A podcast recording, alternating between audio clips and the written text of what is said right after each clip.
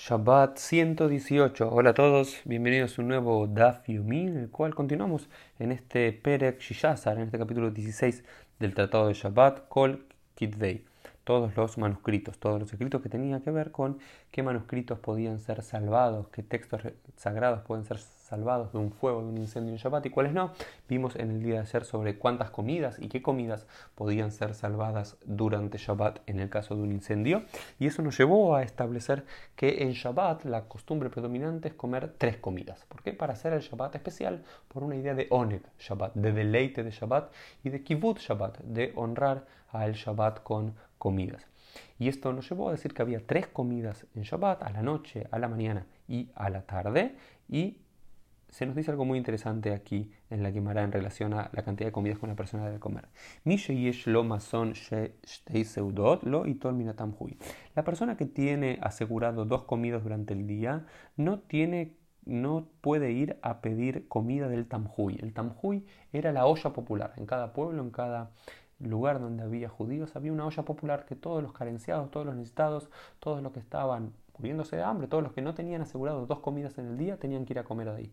Y es muy interesante esta, noción de que eh, la aptitud de quién debe recibir o no de la acá muchas veces dependía de la propia persona. Es decir, si vos sos consciente que tenés dos veces comida al día, no sos un indigente que necesita de comer de la olla popular. Hay que dejárselo para otras personas. Y se nos dice, Mason arba esre lo cupa. Y si vos ya tenés asegurado no solamente las dos comidas del día de hoy, sino que tenés asegurado 14 comidas, es decir, dos comidas por 7 días, es decir, la comida por una semana, tampoco tenés que tomar de la cupa de la canasta de la tzedaká. Estas eran las dos grandes instituciones de cómo ayudar a los anima, a los necesitados en todas las comunidades judías del mundo antiguo y en la actualidad. Por un lado el tamhui, que es una olla popular, donde comían ahí los que realmente no tenían para comer el día, ese día.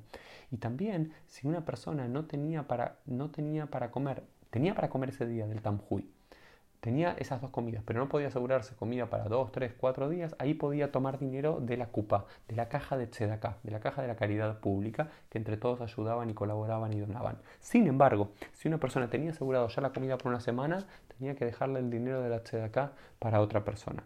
Una noción bastante interesante. Y Rabbi Akiva suma algo interesante sobre esto y dice, Hace Shabbateja hol beal la briot. Es decir, Rabbi Akiva dice, hace de tu Shabbat un día profano, es decir, es mejor que comas dos comidas en Shabbat y no tres, y no que estés necesitado, necesitando al resto de las personas, y no te hagas necesitado para el resto de los humanos, es decir, y no eh, molestes con tu pedido al resto de las personas. Es decir, si una persona quiere celebrar Shabbat y no tiene asegurado comer tres comidas, pero sí ya tiene dos comidas para comer, no tiene que ir a pedirse de acá para esa tercera comida. Este es un principio general, es Shabbat, lo importante es honrarlo al Shabbat. Pero si no tenés todo lo necesario para, vivir el Shabbat, no vayas a pedir de la acá porque hay personas que lo necesitan más. Ya es mejor, dice Rabbi Akiva, que comas tus dos comidas simples en Shabbat y esa tercera comida que va a ser para vos, supuestamente va a ser para vos, si la pides en la acá, dejásela a una persona que realmente no tenga que comer. También acá se los dice muy interesante en relación a, los necesitados. Se nos dice, en o ver macom le macom, mi, kikar. Dice, a una persona que está yendo de un lugar, a un necesitado que está yendo de un lugar para el otro para pedir dinero, no se le puede dar menos de una ración importante de pan. ¿no? Y también si se queda a dormir esa noche, hay que darle por lo menos... Eh, una colcha, una frazada, una almohada. Esto era una idea como muy judía que si alguien está necesitado no es que le tenés que dar el 100% de lo que necesita, pero un mínimo para subsistir le tienes eh, que dar. Otro tema que aparece acá en la Gemara en relación con las comidas tiene que ver con la limpieza de los utensilios, los vasos y las vasijas. Y se nos dice que arot shahal bahem arbit madihim lehol bahem shaharit, shaharit madihim lehol bahem betzuarim, betzuarim madihim lehol bahem beminjab, mina minjab elech shuba y no Es decir, todos los cubiertos, las vasijas que utilizamos para comer en la noche de Shabbat, las podemos limpiar para comer al mediodía de Shabbat. En la antigüedad, no todo el mundo tenía muchos digamos, mucha vasija para eh, no tener que lavarla. Generalmente si había cuatro personas en la casa, tenían cuatro eh, juegos de cubiertos y cuatro eh, platos.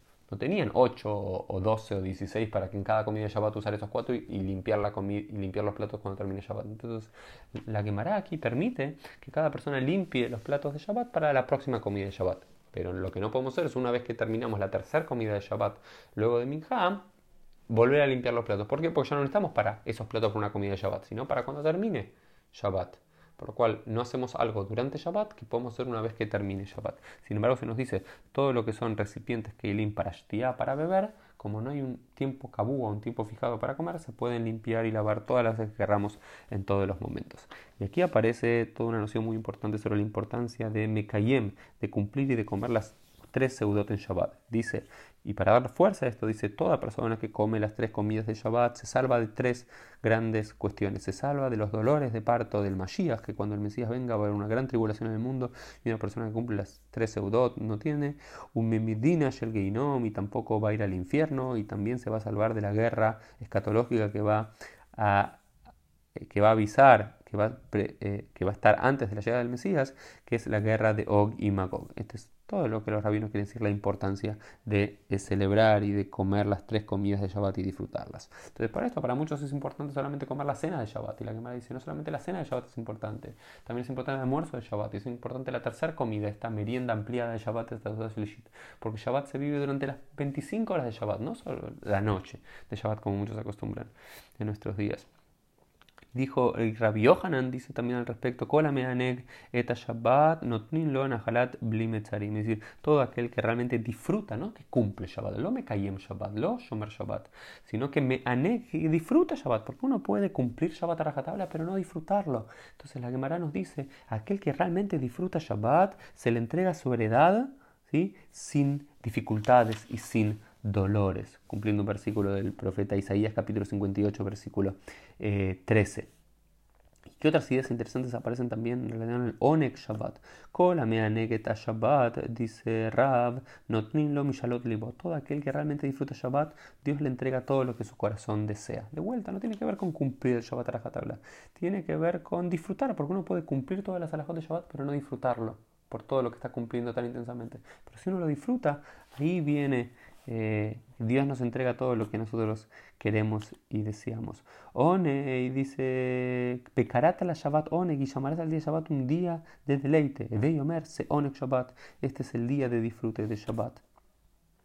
¿Y cómo se debe disfrutar? ¿Cómo debe ser el Onek Shabbat? Se pregunta la Gemara. Y un Rab eh, contesta, tiene que haber grandes comidas de pescados y de aceites y de cosas así como muy caras y producidas. Sin embargo, dice...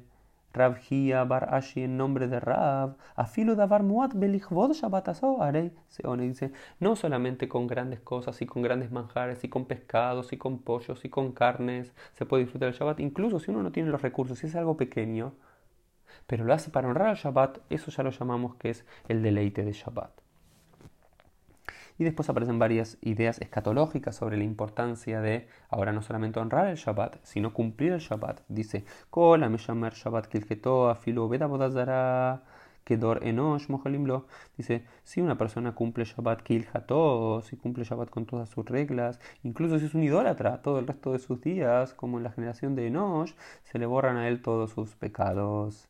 Y también se nos, se nos dijo Rab, sí, el pueblo de Israel hubiese cumplido el primer Shabbat de la historia, en vez de ir a buscar, en vez de que algunas personas fueron a buscar el maná cuando Dios dijo que no cayó, nunca hubiésemos sido eh, nunca hubiésemos estado bajo dominio de otros pueblos. ¿no? Como estas ideas, como los rabinos cuando quieren enfatizar la importancia de algo, dicen todas estas nociones. Y aparece otra muy conocida de Rabbi Shimon Bar Yochai, Ilmalei Shabbatot Midan Si en la actualidad todo el pueblo de Israel cumpliese dos Shabbatot, como corresponde, inmediatamente seríamos redimidos. Por supuesto que no vamos a creer en esto literalmente, son metáforas, pero son metáforas para hacer un hizuk, para poder eh, endurecer nuestra fe y nuestra observancia de Shabbat con estas nociones hermosas. Em, y esto fue un poco del Daf eh, Yomi del día. Y nos vemos, Dios mediante, en el día de mañana.